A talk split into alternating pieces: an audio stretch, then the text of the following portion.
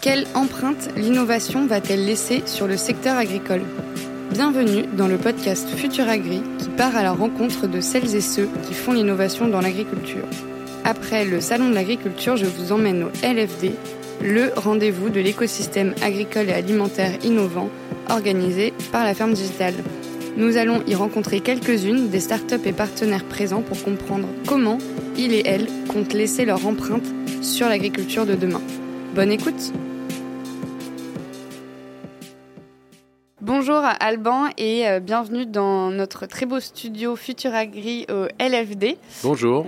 Euh, bah, du coup, je te laisse te présenter dans un premier temps. Magnifique studio. Bonjour Marion, merci pour euh, cet accueil. Merci à toi. Je m'appelle Alban Métro, je dirige CropTech pour la France. C'est une entreprise qui a un an. Donc pour ceux qui passent ou qui sont passés sur le stand, on a pu voir le petit gâteau d'anniversaire. et j'ai créé cette boîte il y a un an. C'est la filiale de CropTech Monde, si je puis dire. C'est assez prétentieux dit comme ça, mais qui est une entreprise qui est basée à Londres. Et donc on a souhaité étendre nos actions, nos activités en France. Et comment toi t'en es venu à, créer cette filiale française justement? C'est quoi un peu ton parcours? Alors ouais, c'est avant tout une histoire de rencontre de, personnes. C'est souvent le cas dans la vie privée et aussi parfois dans le boulot. Et là, les mm. deux se mélangent puisque je travaille avec mes deux anciens colocataires étudiants euh, quand on était à Lille il y a très longtemps. D'accord. une trentaine d'années. Et en fait, il y en a un qui dirige la boîte à Londres et l'autre à Barcelone. Et euh, comme ils étaient en train de vouloir se diversifier en France, moi j'arrive d'un, d'un passé où j'ai passé 25 euh, ans dans les grosses boîtes, comme on dit aujourd'hui, dans les métiers marketing et commerciaux. Et donc là, comme j'étais en fin de contrat et qu'il il y a eu un rachat qui était en cours d'une ferme verticale tout près de chez moi, près de Versailles, dans les Yvelines. Bah, je suis allé visiter. Au début, tu vas pour accompagner, et puis après, tu retournes euh, parce que c'est sympa. Voilà, c'est intéressant un petit peu.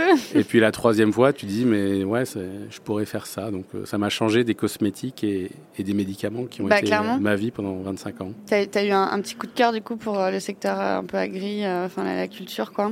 Enfin, ça a été quoi ton. Très, un peu pris. Bah, c'était très nouveau pour moi. C'est toujours très nouveau pour moi parce qu'au bout d'un an. Alors la boîte s'appelle CropTech, notre marque commerciale s'appelle la boîte à champignons. Mm. En un an, j'ai pas encore fait le tour du monde du champignon. Ce serait assez prétentieux.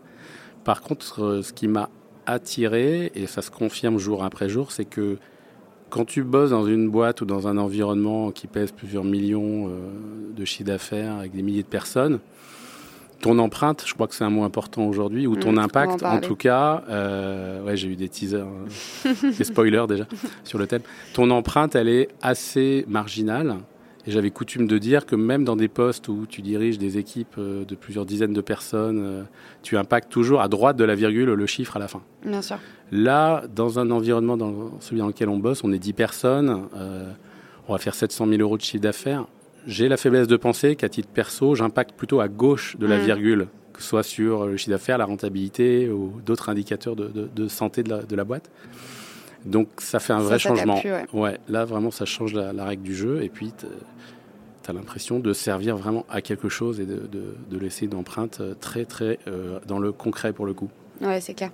Euh, bah, du coup, euh, si on peut parler un petit peu de CropTech, à la base, donc ils ont euh, depuis Londres et Barcelone, c'est ça, euh, ben, mm. développé euh, une, solution de lumière LED pour les cultures agricoles. Mm. Mais aujourd'hui, quand j'étudie un petit peu tout ça, ça s'est quand même complètement, complètement élargi aussi. voilà, est-ce que tu peux me raconter un petit peu bah, d'où c'est parti, pourquoi, et mm. puis voilà, comment vous avez construit ces différentes offres et comment elles s'articulent un petit peu aujourd'hui? Tu as raison, on est une entreprise jeune on n'est pas vraiment euh, dans, le digital ou dans la tech, donc on ne va pas dire qu'on fait du test and learn, ce serait mm. euh, un peu déplacé, mais il y a un peu de ça. Et vu l'extérieur, la, cohérence de l'ensemble n'est pas forcément évidente. Donc la question se pose. CropTech existait il y a quelques années, faisait des LED avec une usine à Shenzhen en Chine qui, entre deux confinements euh, Covid, plus ou moins durs en Chine, n'est-ce pas, produit des LED horticoles pour les fermes urbaines, les gens qui ont euh, des installations en sous-sol, ou mhm. j'ai rencontré tout à l'heure un collègue de Copenhague, à 15h en janvier à Copenhague, tu allumes la lumière.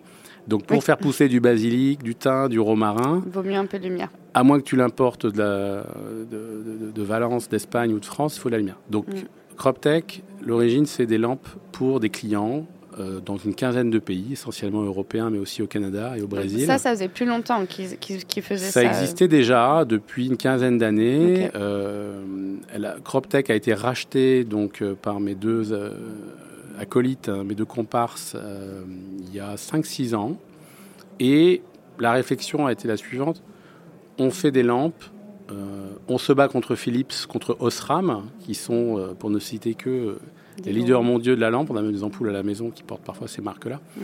Donc même si on a un gros point de différenciation et une proposition de valeur plus différenciée avec du tailor-made, du sur-mesure, etc., on va peut-être avoir du mal à se développer par rapport à des mastodontes. Donc l'idée a été de se dire comment augmenter la taille de la boîte, comment être plus attractif pour des investisseurs et comment avoir une activité plus prospère à long terme. Et donc l'idée est venue de se dire, non seulement on va continuer l'activité des laids horticoles, qui est le, métier d'origine, mais en plus on va créer un réseau de fermes urbaines dans cet écosystème agtech ou agritech. Euh, les néologismes sont encore un petit peu foison, on va dire. On fait un peu comme on veut. Il y en a un on petit peu partout, voilà. Et du coup, euh, au-delà de l'activité lampe, euh, a été créée cette diversification vers un réseau de fermes urbaines qui s'est fait en trois étapes. On a racheté une ferme au Canada, dans la province du Nouveau-Brunswick, qui fait des légumes à feuilles, des laitues, salades, mesclins, etc., en sous-sol avec nos lampes. Il était en recherche d'investisseurs et en fin de parcours, donc on a souhaité reprendre, non pas le management, mais le, financement en tout cas de cette activité. Donc c'est une ferme qui nous appartient à la majorité. L'idée, c'est quand même, pour le rappeler, hein, pour toutes nos activités, de faire une production de nourriture humaine proche du lieu d'habitation des gens pour éviter d'avoir une empreinte.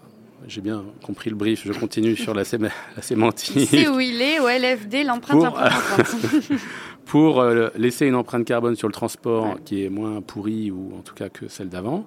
Et euh, quand on sait que 70% du coût des légumes sont en général euh, liés au coût du transport, mm et que ça quand vaut on le coup d'investir dans des technos un peu complexes aussi. Voilà. Euh. mais quand tu veux cultiver proche du lieu d'habitation des gens, c'est plutôt de la ville, mm. c'est dur de faire du plein champ, à grande échelle en tout cas. Donc le côté urbain, bah, c'est comme les gratte-ciel à l'époque où euh, ça a commencé à se construire au début du XXe euh, siècle, par arrondissement. du coup, c'est comme ça qu'on est arrivé à, cette réflexion. Donc ça, c'est le Nouveau-Brunswick. Ensuite, la deuxième ferme, ça a été celle que je dirige à Saint-Dans-la-Bretèche, dans la banlieue de Paris, la mm-hmm. boîte à champignons, qui existait déjà, qui avait été installé avant à Ringis, qui était venu ici euh, à Station V, que dirige euh, Dominique Laureau pour les fermes de Gali. Et donc, on a repris il y a un an cette activité-là. Et là, on est en train de diversifier et de racheter une part importante d'un autre producteur à Paris. Le deal est en train de se faire euh, en ce moment. Donc, la réflexion, c'est je garde mon activité lampe, mais je me diversifie en rachetant certains de mes clients quelque part, des petites fermes, des petites entités qui ont besoin de capital ou qui ont besoin de management. Avec qui vous avez un fit Avec qui on a un fit au niveau perso, on est, on est OK pour bosser ensemble, et puis euh, on installe nos lampes ou pas, selon le besoin euh, de nos, euh, de nos partenaires. Mais c'est une super stratégie, je trouve, et, et tu dois apprendre plein de trucs aussi au quotidien, à rencontrer voilà, tout ce, tout ce milieu-là, à faire à faire toutes ces rencontres Exactement. et à prendre euh, ces collabs. Et c'est pour ça que la ferme digitale, pour moi, est un écosystème ou un, creuset, je ne sais pas comment dire, c'est pas un syndicat ou une assoce, mais un environnement dans lequel on, on doit être présent. C'est pour ça qu'on est pour la première fois au LFD cette année où je suis allé au centre de bah, l'agriculture. c'était euh, mon autre question, donc vas-y C'est comme si on avait préparé, c'est dingue. C'est ça. Euh, tout va trop vite entre nous. Euh, du coup, quand je suis allé au salon de l'agriculture à titre perso, j'ai vu ce grand stand. Il y avait Julien de Normandie tous les jours qui était là, la ferme digitale. Je me suis dit, mais 600 mètres carrés. il se passe quelque chose à cet endroit-là. Il y a des gens qui font du boulot qui est, je trouve, qualitatif, qui est visible. on est nous tout près de Neofarm, du V-Boosting, de Tower Farm, des gens comme ça. Euh, oui, ça me disait quelque chose. Euh, Saint-Nom-la-Bretèche. Il n'y a pas que un golf et deux, trois belles maisons. Il y a aussi euh, un incubateur agricole qui est Station V, créé par, par Gali. Et du coup, on, a eu envie vraiment de se dire on est jeune, on est petit, on est nouveau, on va pas avoir les meilleures idées du monde en restant tout seul dans notre coin. Ça, on n'est pas des petits génies. Donc autant venir networker, connecter, euh, et on n'arrête pas depuis ce matin, et de rencontrer des gens euh, qui nous posent des questions, qui font du champignon euh, en Scandinavie, qui font du recyclage du marc de café à, Barcelone, à New York. Hmm. Et bon, voilà.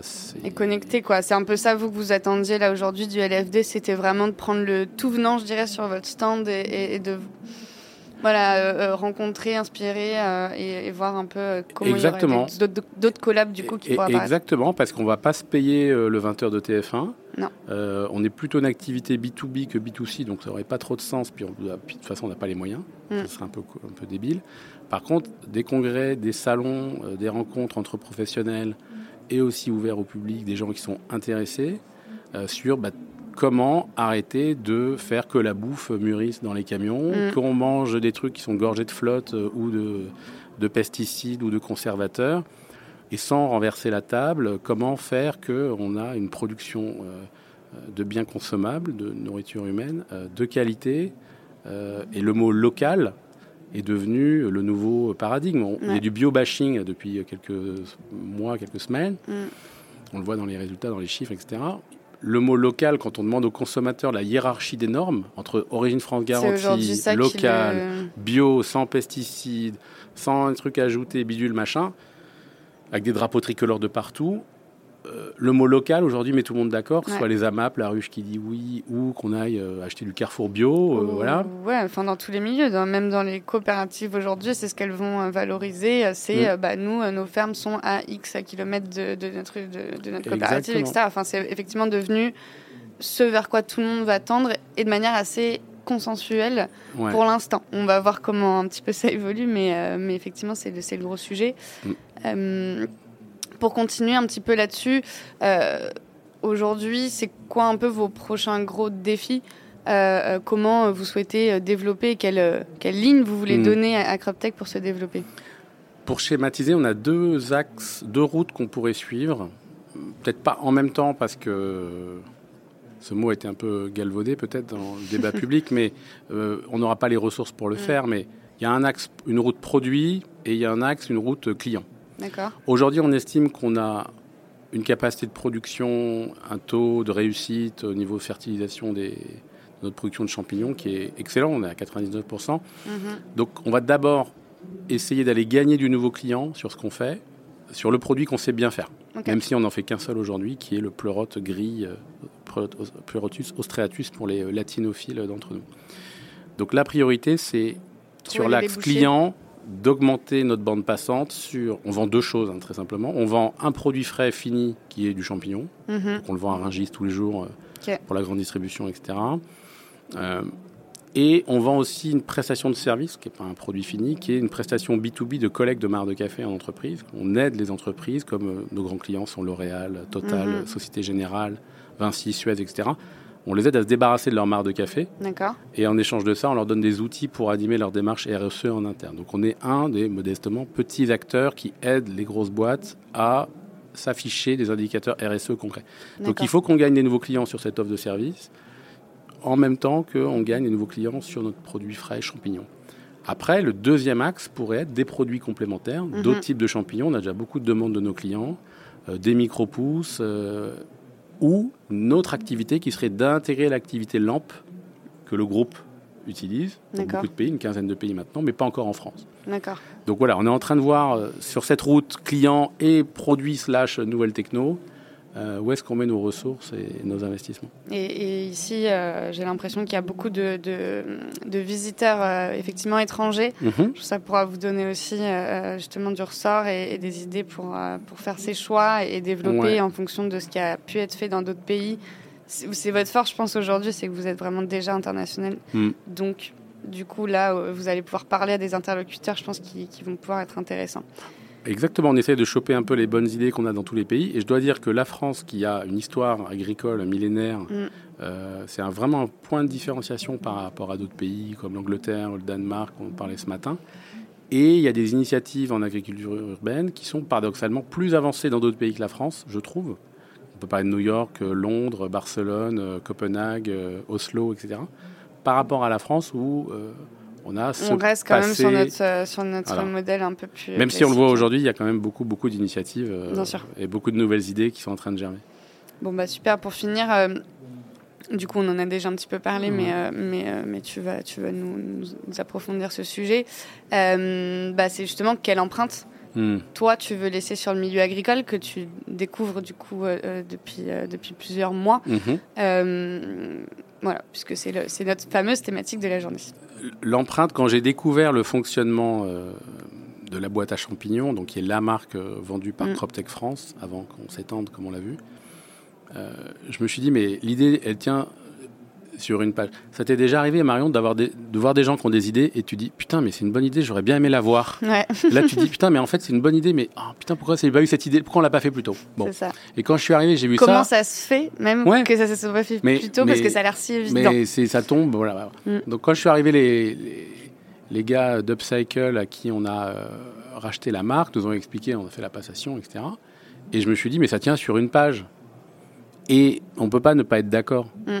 Donc c'est une putain de bonne idée en fait. Et il fallait le faire, ça a été fait. Donc c'est pas une idée que j'ai eue, donc je peux en parler, je la trouve géniale. Mais du coup, l'empreinte, l'empreinte qu'on doit laisser, ben, c'est de minimiser euh, le déchet dans notre écosystème. Aujourd'hui, on récolte un déchet qui est le marc de café qui est mm. jeté en gros, pour faire simple, par 99% des entreprises, avec les pots de banane, les trognons de pommes, etc.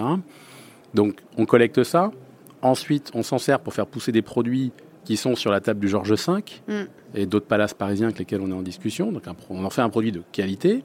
Et ensuite, le reliquat de notre production, il n'est pas jeté, il est euh, épandu dans les champs et pour les maraîchers de la plaine de Versailles autour de nous à Saint-Nom-la-Bretèche. Donc la boucle, est bouclée et on a une empreinte minimum à laisser, qui est notre consommation d'énergie, euh, entre autres, mm. et quelques matières premières qui partent en fumée, euh, une empreinte minimum à laisser dans, dans l'environnement. Et comme on est installé dans la plaine de Versailles, qui est un patrimoine et un terroir historique d'exception depuis euh, la cour du roi Soleil, mhm. on se doit d'avoir une empreinte euh, la plus propre possible. Merci beaucoup, Allemand, c'était hyper intéressant. Eh ben, et je te souhaite de passer une magnifique journée au LFD. Merci beaucoup, Marion. À bientôt. Merci à toutes et à tous. C'était Futuragri au LFD, réalisé en partenariat avec la Ferme Digitale, musique et technique par Paul et François. Pour approfondir ces sujets et suivre l'actualité de l'agritech, rendez-vous sur les réseaux sociaux de la Ferme Digitale où vous pouvez aussi nous écrire car c'est toujours un plaisir d'avoir vos retours. Et nous, on se retrouve très vite pour un nouvel épisode de Futuragri.